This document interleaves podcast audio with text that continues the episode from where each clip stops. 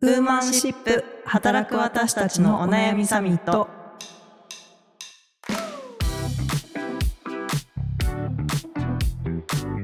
皆さんこんにちは。ニュースピックス 4E の中道香織です。同じくニュースピックス 4E の佐藤由美です。よろしくお願いいたします。はい。この番組はニュースピックス 4E がお届けする次世代を担う女性がリーダーとしての一歩を踏み出せるように女性に関する主要ニュースやリアルなお悩みについて語り合う番組です。今週もお願いいたします。お願いします。はい。今回はなんとまたしても豪華なゲストを、はい、お招きしております、えー共同通信社デジタル事業部の山口めぐみさんをゲストにお迎えしております。よろしくお願いします。よろしくお願いしますいやー実はねこの間私どもがはい。共同通信社さんになんと乗り込ませていただいて。はい。共同通信さんのねあのやられているキクリポにあのゲストにお呼ばれして、はい。今度はあの逆ゲストはい。逆ゲストそうですね。今回コラボ会という形ではい。はい。やっていきたいと思います。とあのあれこれちょっと喋ったところなんですけどまず簡単にちょっと山口さんのご経歴などをお伺いできればと思います。共同通信デジタル事業部の山口と申します。よろしくお願いします。お願いしますあの、私自身はもともと記者でして、まあ、就職氷河期の終わり頃に記者になって、えっ、と、主に社会部で医療とかジェンダーとかの話題を取材してきました。で、今はデジタル事業部という部署で、共同通信が手掛ける動画とか写真とか、うんそういったもののあニュースコンテンツの企画とか販売とかに携わっています。あとは、あの、平日正午に放送しているボイシーの、あの、共同共同通信ニュースというあの番組があるんですけども、こちらの制作も私たち自分たちでやっています。よろしくお願いしおます。願いしますお願いします。山口さんすいません。はいちょっとリスナーの方が通信社さんってそもそもどんな仕事されてる会社さんなのかが知らない方ももしかしたらいらっしゃるかもしれないので、共同通信社さんってどういう会社さんなのか教えていただいていいですか？はい。地元紙、地方紙という全国に各地にある新聞社に向けて主に、えー記事とか写真とかを配信する会社でして、自分たち自体の新聞を持ってはいないんですけども、記事を配信するニュースの黒子みたいな会社になります。うーん。私、兵庫県が地元なので、神戸新聞をよく見てたんですけど、はい。実は共同通信さんの配信されてた記事だったりしたってことですよね。あそうです、そうです。特に国際ものとかスポーツもとかは、あの、共同の配信を使ってくださっていることが多いと思います。ううんん確かにあのニュースピックス見ててもねあの速報系とかも本当にあの共同通信さんの第一報がこう出たりとか、うん結構あるなと思っていますが合ってます？か合ってます。はい。速報系は得意分野というか、あの力を入れている分野になります。うんなので皆さん多分共同通信さんが配信されてるニュースを必ず見たことがあるんじゃないかと思うんですけれども。そうですよね。はいうんその記事を作られてたのが山口さんたちだったという。いやーうんいつもありがとうございます。いえこちらこそありがとうございますその記者の方々がどういう原体験とか、うんうんどういう違和感とか、どういう課題感を持ってその記事をあの取材されたのかとか、うんその取材の裏話とか、まあ編集後期的に取材終わった後に実際どう思ったのかみたいなことが語られてて、めちゃめちゃ私ちょっとジーンとする回が多くてですね。ありがとうございます。キクリプはどうやって始められたんですか？そうですね。あの、もともとは、あの、会社の中でもなかなかそうやって新聞離れの中で、コンテンツを直接届けていきたいって思いがあって、まずはその、 Voicy の中で、そこであの、平日のニュースから始めて、で、その中で、えっ、と、日曜日に記者の深掘り記事でさっき佐藤さんがおっしゃってくださった深掘り記事を、に関するポッドキャスト放送していこうっていうことになって、で、その中で、そうですね。なんか少しずつ回っていったというか、ごめんなさい。なんかまとまってないんですけども。はい、そんな感じですかうね。ん徐々に徐々にこううんうん広げていったというか。そうですね。今回そんなあのキクリポさんとコラボするきっかけはい。になったのが、もう私たちのね、ポッドキャストで。そうなんですよ。うん実はあのウーマンシップのリスナーの皆さんはちょっと覚えてらっしゃるかどうかというところなんですけれども、ちょっと前にあのジェンダー平等全国1位は2年連続でまさかの鳥取県庁秘密は元県知事が30年前に始めた種まきにあったというあの47ニュース、えー記事をご紹介しますというところで お話あれこれちょっと、あの勝手に引用してあありがとうございす。ます。あの嬉しいです。させていただいてたんですけどこの記事をまさにはい。書かれたのが山口さん。はい、私です。はい。なんかめっちゃレアな体験ああ、確かというにね。か。書いた記者と直接。そうなんでうんす、そうなんです。この記事きっかけにね、うちの社長も呼びつけたりしてね。そうそうそうはい、聞きました。ありがとうございます。そう、それで、あの、勝手にこう、我々の方で、あの、話していたりとか、あの、したんですけれども、はいあの、それ、あの、すごくこう、まあ、えっと、記事の内容とかね、反響も、あの、非常にこう、大きかった、あの、気がするんですけど、まあ、そういったあのはい記事とか、あとあれですね、あの、どんぐり FM のなるみさんがゲストに来た男子校での、うん生理研修を、はいそうですね授業をうん。やられていたと。かはい、あの、あの、47ニュースさんをすごくあの、我々が紹介をしており、それを知ったキクリポさんからゲストに、あの、呼んでいただいたっていうところが、あの、このコラボのきっかけなんですけれども、この47ニュース、47リポーターズはい。は、えっ、と、山口さん以外にもどういった、なんか、体制でというか、やられてるんですか、まずあの、47ニュースっていうのが、共同通信と全国の地元紙で作っている、まあ、ニュースサイトになりまして、その中の一企画というか、一コンテンツが47リポーターズっていうような、あの、立て付けになります。なるほど、なるほど。で、47リポーターズっていうのはもう国内外の共同通信記者が、あの、深掘りした記事を、あの、書いているコーナーでして、まあ、月4、4、50本ぐらい、うんあの、発信されてます。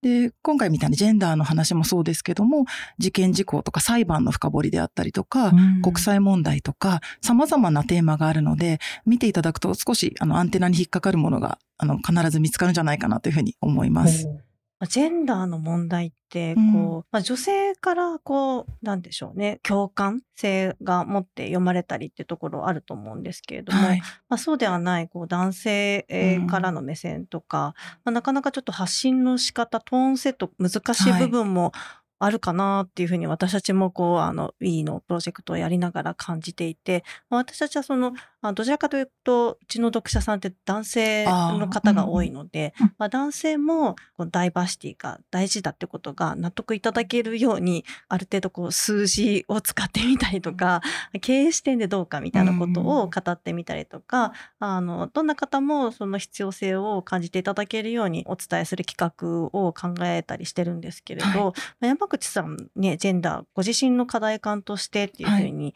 おっしゃってたんですけど、このテーマ扱われるときにこう発信の仕方とか、あの取材の仕方とかで、なんか気をつけられてたりとか、心がけてらっしゃるところって何かありますか？やっぱ本当にお二人の抱えてる課題感とすごく似ていて、ね、大事な問題なんだけど、特定の人だけに刺さるものではきっといけないというか、ん。ジェンダー村とか言い方をしたりしますけど、村の中でとどまる記事じゃなくて、どうしたら外にうん飛び出ることができるかみたいなことは考えていますね。うんあの、ご指摘いただいた鳥取の記事も、まあ、ジェンダーの記事ではありますけど、ある意味ではトップマネジメントがどう判断したかっていう話かなと思ったので、はいはいそういう意味ではそのジェンダーに関心ある人を超えて、いろんな方にあの届けられるんじゃないかなっていうふうに思いました。うん。ジェンダー村すごいまさにというか 関心ある人はすごく関心ありますけど、はいはい本当に無関心な人というか、うんいますよね。います。うん。でもこの記事本当に先ほどの繰り返しになっちゃいますけどすごく反響やっぱり大きくてなんかその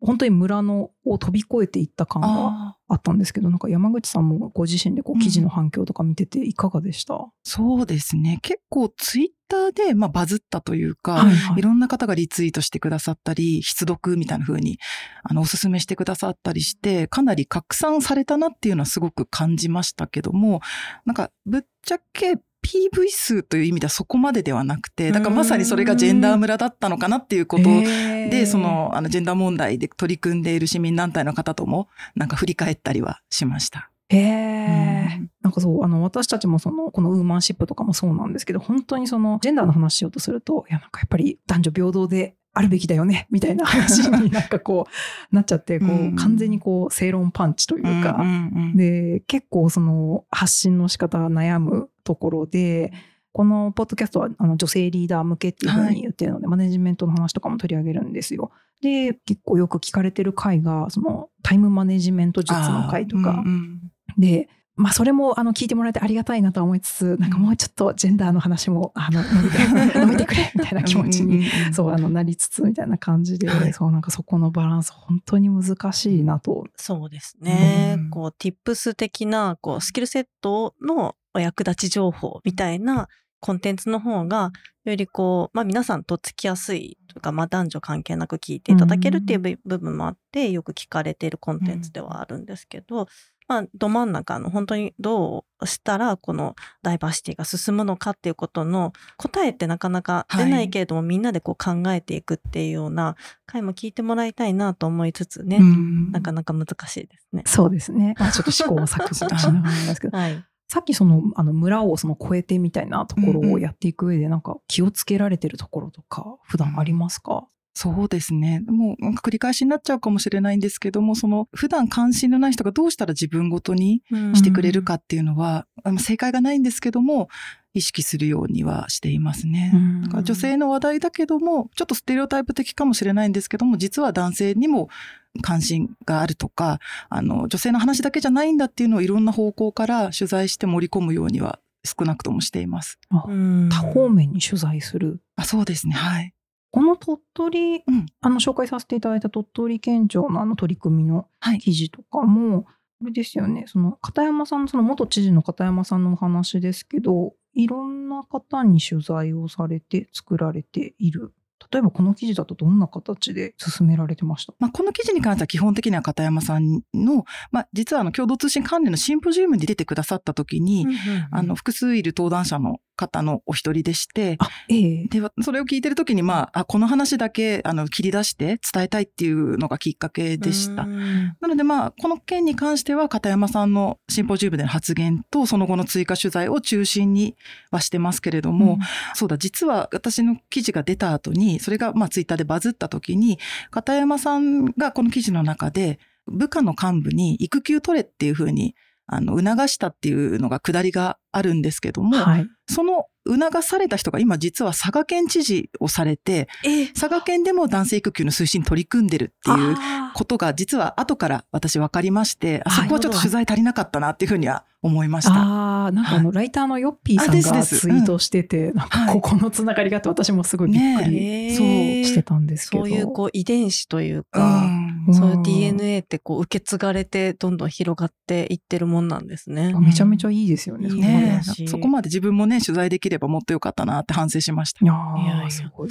でもあれですよね、そもそもこの都道府県版ジェンダーギャップ指数自体が共同通信さんがこう事務局としてこうはい。数字整えられたりするんですよね。あ、そうです、そうです。うんうんあの、まあ、都道府県、47都道府県の男女格差を可視化するっていうような趣旨で、あの、政府の統計とか、うん30ぐらいの指標を使って、あの、指数を出していて、その事務局を共同通信の社会部でやっています。すごい。それ何名ぐらいでどれぐらいの期間かけてこう作り込むもんなんですか？そうですね。実質3、あの、毎年、まあ2年目だったんですけど、今年で、3、4ヶ月ぐらいですかね。うんで、メンバー的にはデスクっていうチェック役と、私みたいな現場役、合わせて10人、社会部でまあ、10人弱ぐらいのチームでやっていま。す。もちろんそれに関するサイトを作るときは技術のメンバーとか、あの、いろいろと、あの、部祭のプロジェクトもありつつも、あの、指数を出すっていう意味では、主に社会部の10人ぐらいでやってたっていう感じですかね。なるほど。でもこれ多分、キクリポで多分この背景みたいなのを語られてた回を聞いたんですけど、はいなんかこう、最終的なランキングは出さないようにされね。ている。はい。あくまでその地域を変えるツールにしてほしいっていう、あ担当してるる学者の先生の思いもあって、ランキングってのは勝った負けたとか、そういうことにばっかり目が行きがちだと思うので、そうではなくて、あの、現在地を確認するものとして活用してほしいっていう、あの、うん。狙いがあります。うん。はい。なんかそうですよね。まあ、定量的にこう見ていって変化をちゃんと捉えていくのは大事だけど、別に優劣つけてそうですそうです。マウント取ってもしょうがないってそいう。うのはすごいありますよね。でもこれはすごくやっぱり見てしまうデータですね。ありがとうございます。あの、先ほどシンポジウムがきっかけで、この、あの、片山さんの取り組みを記事化されたっていうことなんですけど、さっきあの、山口さんがおっしゃってたデジタルではいその発信する上で、やっぱり結構読者の、紙よりもやっぱりこう読者像みたいなの結構イメージしてとか、はい。あの、発信されるみたいなこともおっしゃってたんですけど、この記事に関してはなんかこう、想定していたのってどういう人に届けるみたいな意識されてました？そうですね。やっぱりこう、今まさにいろいろもやもやしてる働く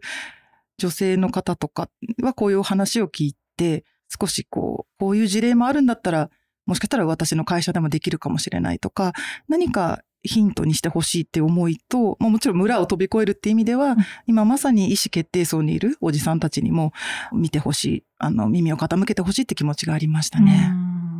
いや、なんかこう、ね、こんないい、なんかロールモデルいたんだっていう衝撃というか。そうですよね。ね、それぞれの都道府県の方が自分の現在地が分かってまだまだだなと思って、さらにかつもうロールモデルとしてこういうことやってるっていうの分かるわけだから、あとはなんか実践あるのみな気しますけどね。そうですよね。うん。なかなか後に続くって声が聞こえてこないので、聞こえてこない。残念すぎるんですけども、はい、そういうあの話も今後取材していけたらなとは思ってます。うん先ほどそのご自身がこううん。ご出産とか、こう少しその間、うん。あの仕事から離れられた時にやっぱりこう違和感だったりとはい。か課題感感じられたっていうことだったので、なんかどういうふうなご自身の中で葛藤とか、うん。こうモヤモヤがうん。終わりだったのかなと思って。うん。そうですね。うまく言語化があまりできないんですけども、なんかこのまま子育てをしながら仕事をできるんだろうかとか、うんなんか保育園ちゃんと入れられるんだろうかとか、うんこう家にずっといてなんか取り残されたって言うとあれですけど、実際はその取り残されてないのかもしれないんですけど、なんかこう、もやもやしてしまうというか、いろいろとこう手探りだったなというのは思いますね。いや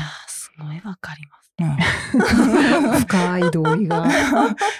うなずいてくれましたね。そう。来週予告になっちゃいますけど、なんかその辺を少しこう言語化されたね、はい。あの、著書についての記事がはい来週ちょっとお話しいただけるかなと思うんですけど、うんうん多分私と山口さんそんなにこう年代変わらなくて私たちが子供を産んだ時って、なんかそこまでそういうモヤモヤが言語化されてなかったというか、ななんか自分の中で、これモヤモヤを出してしまっていいんだろうかみたいなこととかもあーはいうんはいあったように思ってですね。なんかそれをこうちゃんと記者として課題感を持って発信されていきたいっていうのが逆にこうお仕事の原動力になったってすごい素晴らしいなとう思って。んうんその当事者性がね、このすごいいいコンテンツとして世の中に出てきてるっていうのがそうそうそう。めちゃめちゃありがたいですよね。ではちょっと今週はそろそろあのお時間というところなんですけれども、はいキクリポ今多分今年始められてというかあの、はいというふうに、はい、伺ってるんですけど今実際半年以上やってみていかがですか、はい。あの、今年2月からそのポッドキャストの聞くリポということでやっていて、まだまだ試行錯誤なんですけども、記事と音声コンテンツを同時に配信するっていう取り組みを最近始めまして、うん。結構それで聞いてくださる方が多くて、そこはなんか少しずつ手応えを感じてはいます。えー。同時配信？はい。えそのあの音声で出す、具体的に例えばなんかどの記事とかってありますか？最近こう出されたところで具体例とかって。えっと、そうですね。あの、ジャニーズの性被害の問題とかは、うん記事とあと、その記事を書いた記者が登場するポッドキャストを同時に流してっていう取り組みをしました。なるほど。じゃあもう記事を読んで、まあ、その出来事とかを知りつつさらにそのなんか深掘りみたいなところをキクリポの方で聞けるっていう。はい。そういうことももちろんあると思いますし、記事を見て、ちょっと記事よりも耳で聞きたいって言って、うん直で、あの、リンクに飛んで耳で聞いてくださる方もいるのかなっていうふうに思ってます。実際にその記事の方にもそのあの音声で配信してますみたいな動線をつけてというか。そうです、そうです。記事にリンクをつけて、音声ではこちらでも解説していますっていうような案内をつけてやっています。なるほど面白い取り組みこれうちも真似した方がいいんじゃないですか？ちょっと編集部に相談させていただきましょうかぜひ、はいはい。ありがとうございます。はい。来週も引き続き、あはいの山口さんをゲストにジェンダーに関するニュースについてちょっとお話をしていきたいと思います。はいはい。来週のキーワードは母でございます。はい。はい。山口さん今週もありがとうございました。次回もよろしくお願いいたします。ありがとうございました。この番組ウーマンシップでは女性に関する主要ニュースやリアルなお悩みについて時にはゲストをお呼びしながら語り合っていきます。えーお便りもお待ちしております。概要にフォームを載せておくので、あのぜひ今回のあのキクリポに関するお話とか、山口さんのお話の感想をお寄せいただけたら嬉しいです。ツイッターでハッシュタグウーマンシップでも、えー、と感想を送っていただければと思います。えーそれから毎週のお願いですが、レビューもお願いします。えー Spotify だと5段階の星評価、えー Apple Podcast はえー星とメッセージを書いていただけます。えー皆さんのあのどんなことを思いながら聞いていらっしゃるかとかぜひぜひこちらもあのコメントとか番組に対する評価とかお寄せいただけると励みになりますそれではまた来週ありがとうございました